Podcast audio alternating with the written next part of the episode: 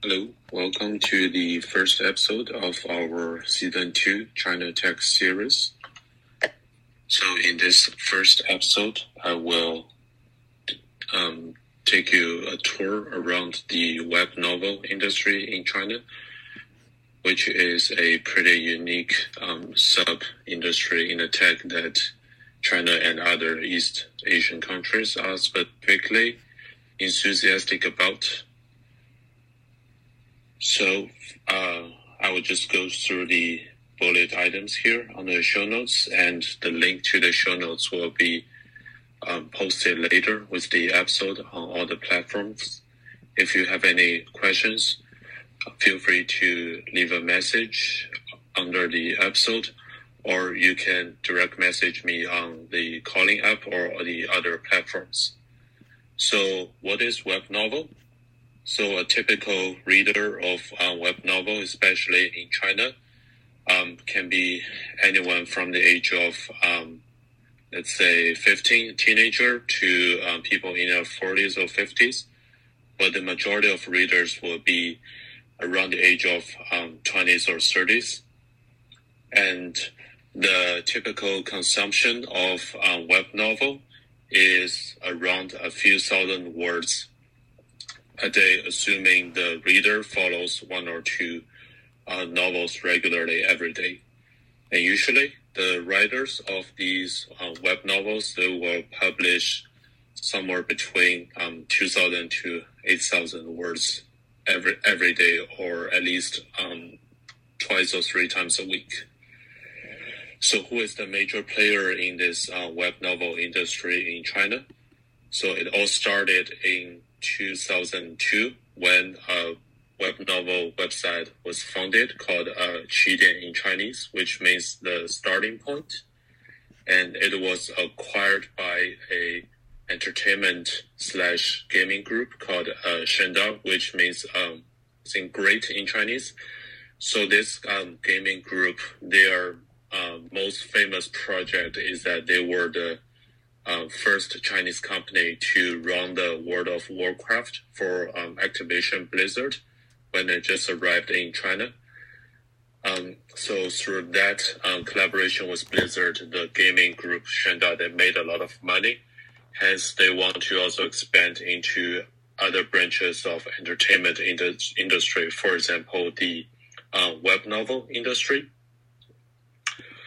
Um, just a quick go through of the um, Blizzard his story. So basically, they broke with Shenda, and uh, uh, now the World of Warcraft was run by another company called NetEase. So uh, Shenda began their rapid decline as a company.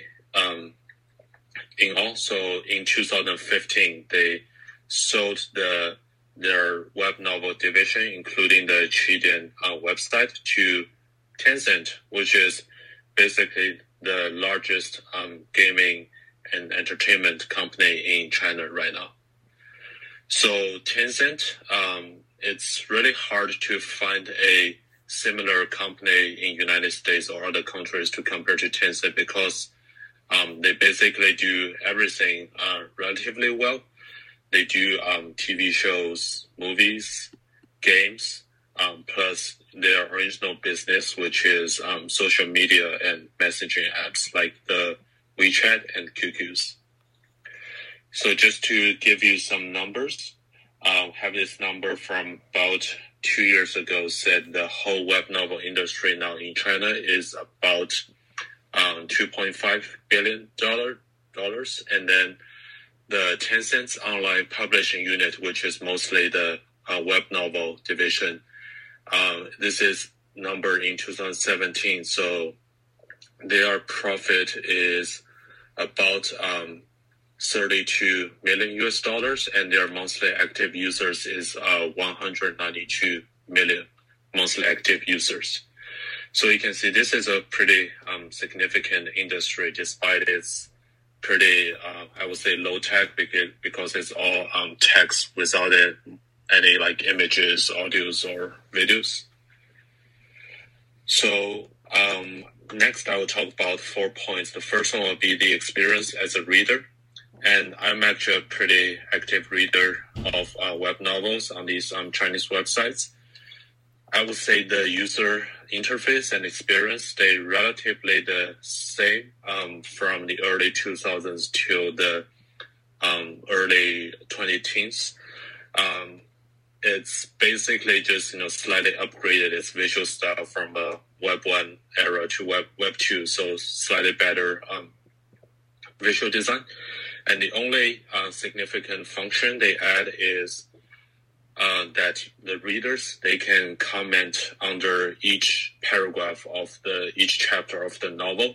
So when you go read a novel, usually um, next to each paragraph you will see a small um, chat box with a number, and if you click on that, you can see all the specific comments from the readers about that paragraph. So I think it's a pretty fun, uh, interactive way um, to um, communicate with other readers. Um, yeah, it'll be interesting to see something similar that would happen maybe on uh, podcast apps. I know it's already happened on the video apps. A lot of, especially the Chinese video apps, you can type a live comment at a specific moment of a video and you can set the video with the comment like floating across the video window, so kind of giving you a live experience.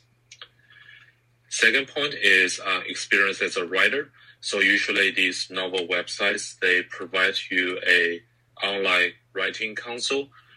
Um, I tried the one on the Qidian website for um, two weeks, just um, for fun and for research purpose.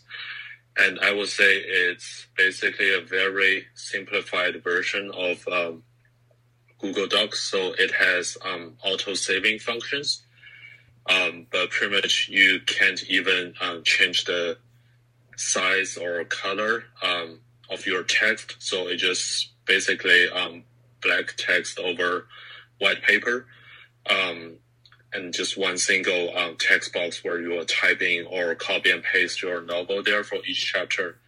Um, this minimum um, look, I think it can help um, most of the writers really just focus on the writing part. And on the writer console on these websites, they also provide you um, free and paid online writing courses. And since I just mentioned that nowadays uh, the biggest and most of these uh, web novel websites in China are owned by Tencent. So a lot of these courses are run through the platform of uh, WeChat, where you register and you go to a live stream or links uh, within the WeChat platform. And the third one is um, how do the companies make money? So currently, their uh, revenue model is like this.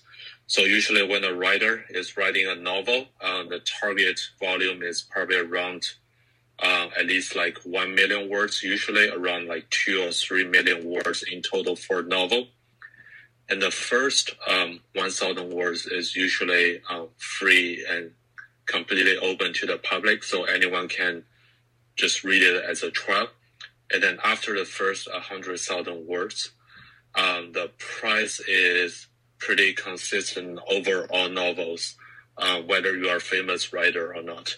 Usually the readers have to pay the website um, five uh, US 0.5 US cents per thousand words. So for a two million word novel, if the reader wants to um, have access to all the paid chapters, um, they will usually pay about ten dollars so it's a, I would say it's a pretty reasonable price for a two million word novel. Um, and I think the reason that they can, the websites and the writers can make money is they really go for the volume here because as we just mentioned, now they probably have over 200 million uh, monthly active users. So it's pretty easy for them to um, make revenue and profit, even just charging at a almost like ridiculously low price for these novels. And then last is the trend of this uh, web novel industry. So it looks like um, they are having more and more uh, diversified topics. So maybe like almost 15 years ago, most of the novels are about like traditional fantasy, uh, martial arts, or sports novels.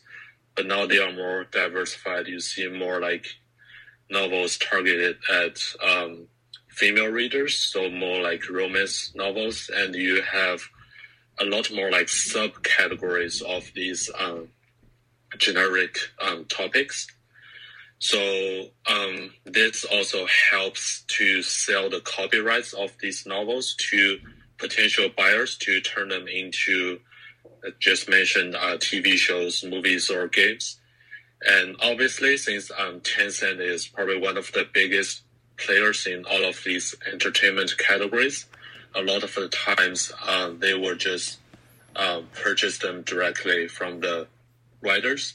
So they have this whole um, entertainment ecosystem running within their own group, which is really fascinating. So haven't seen anything like that happened in the US yet because it would be like, you know, imagine Netflix has a web novel division and if you write novels on their websites and it gets pretty popular, then Netflix will just buy the copyrights from you and start making a show out of it. It would be a pretty interesting experiment to run in the Western world, I think. So that's all for today's episode on the web novel in China. Um, if you are interested in any other common or niche um, industry, tech industries in China, feel free to leave a comment or direct message me for suggestions. Um, I hope you all have a wonderful weekend, and I will see you soon next week for the next episode. Thank you, and bye bye.